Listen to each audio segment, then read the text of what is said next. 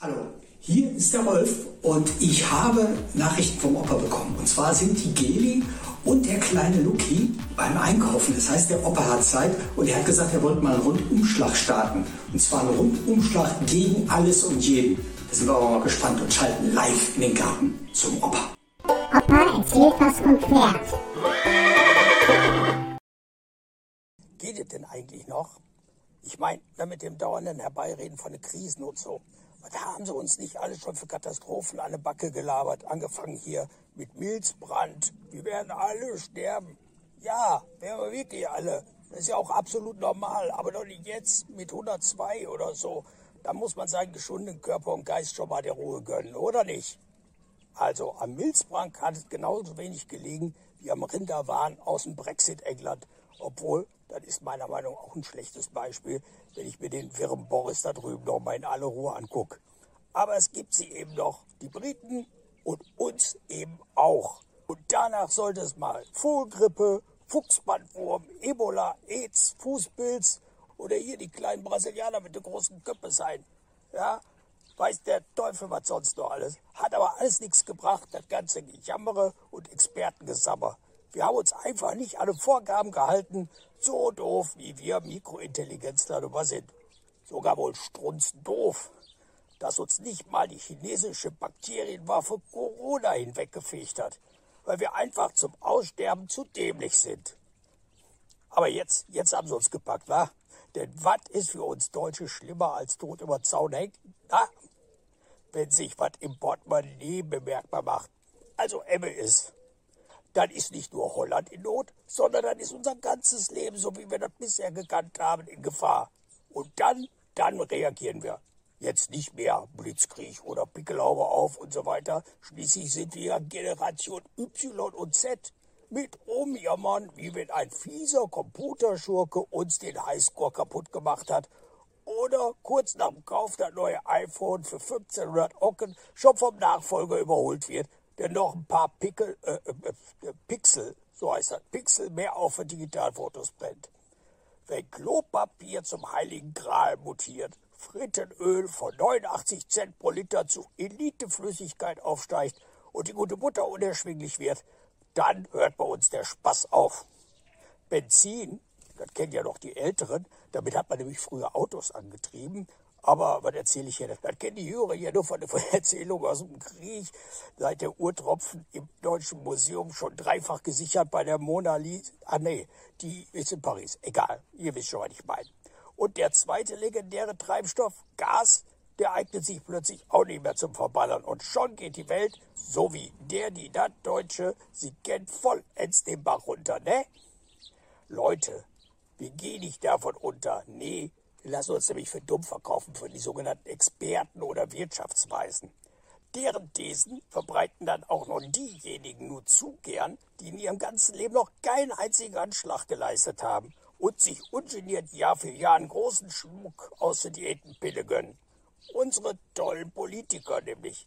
Der Lindner, seines Zeichens Porsche-Fahrer und Sylt-Urlauber, nix gelehrt außer Politiker sein. Oder hier Harry Potter-Double Philipp Amthor auch nun mal definitiv nichts gelernt und nicht mal dann, wenn er sich schön tief in den Nesseln gesetzt hat, nimmt er davon was mit. Außer, dass ein Gaspedal zum Durchtreten da ist, gerne mal vor der Kita und so weiter und so fort. Solche Typen erzählen uns gerne zur besten Sendezeit was von eindeutigen Indizien und Vorboten. Und zwar so oft und so lange, bis irgendwann mal was zutrifft. Nicht, weil es unabwendbar ist, sondern weil ein steter Tropfen immer schon einen Stein gehöhlt hat. Wie das zum Beispiel im Fernsehen funktioniert, sehen wir ja jeden Tag, wenn der Wetterbericht kommt. Da wird an einem Tag prognostiziert, dass Regen kommt. Draußen strahlender Sonnenschein. Okay, dann hat das Wettermodell mal nicht geklappt, also sagen wir morgen nochmal. Denn die Wahrscheinlichkeit steigt doch jeden Tag, oder? Wer sich jetzt aber ein bisschen mit Mathematik auskennt, der weiß gleich, dass da ein Depp am Werk ist. Weshalb verlieren denn die Zocker in Las Vegas Haus und Hof? Weil sich die Wahrscheinlichkeit eben nicht ändert. Selbst wenn 40 Mal hintereinander die Roulette-Kugel bei Rot stoppt, ist die Chance auf Schwarz nicht größer als vorher.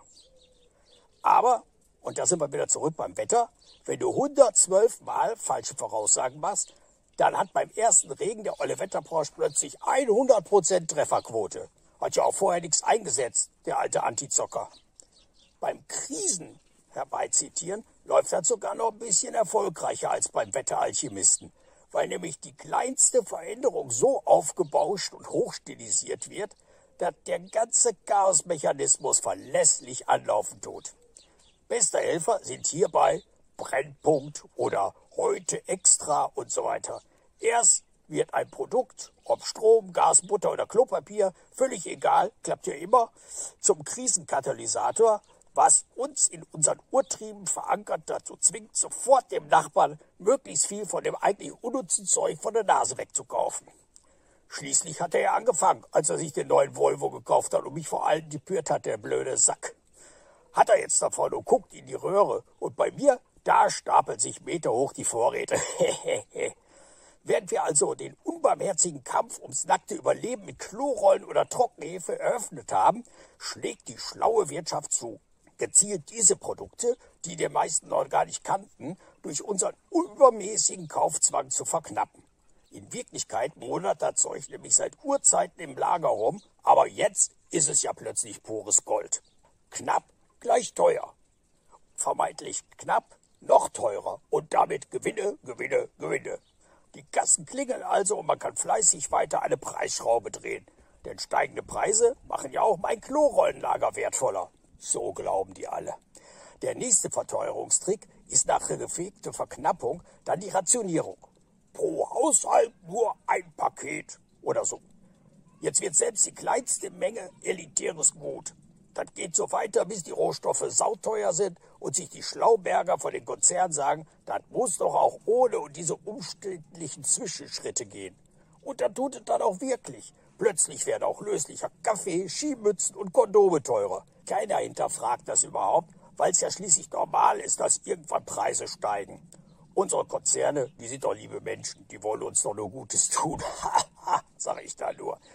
Und um wie viel Prozent das bestimmt und ermittelt mitnichten das Bundesamt für Statistik oder Bundeskartellamt. Ein Blick in die richtige Quelle genügt und wir sparen uns den ganzen Statistik-Kokolores.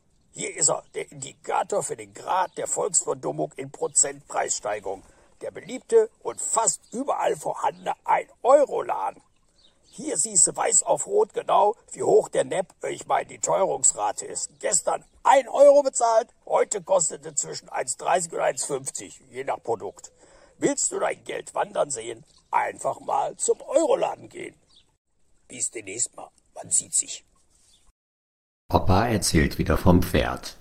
Überall, wo es Podcasts gibt und bei YouTube.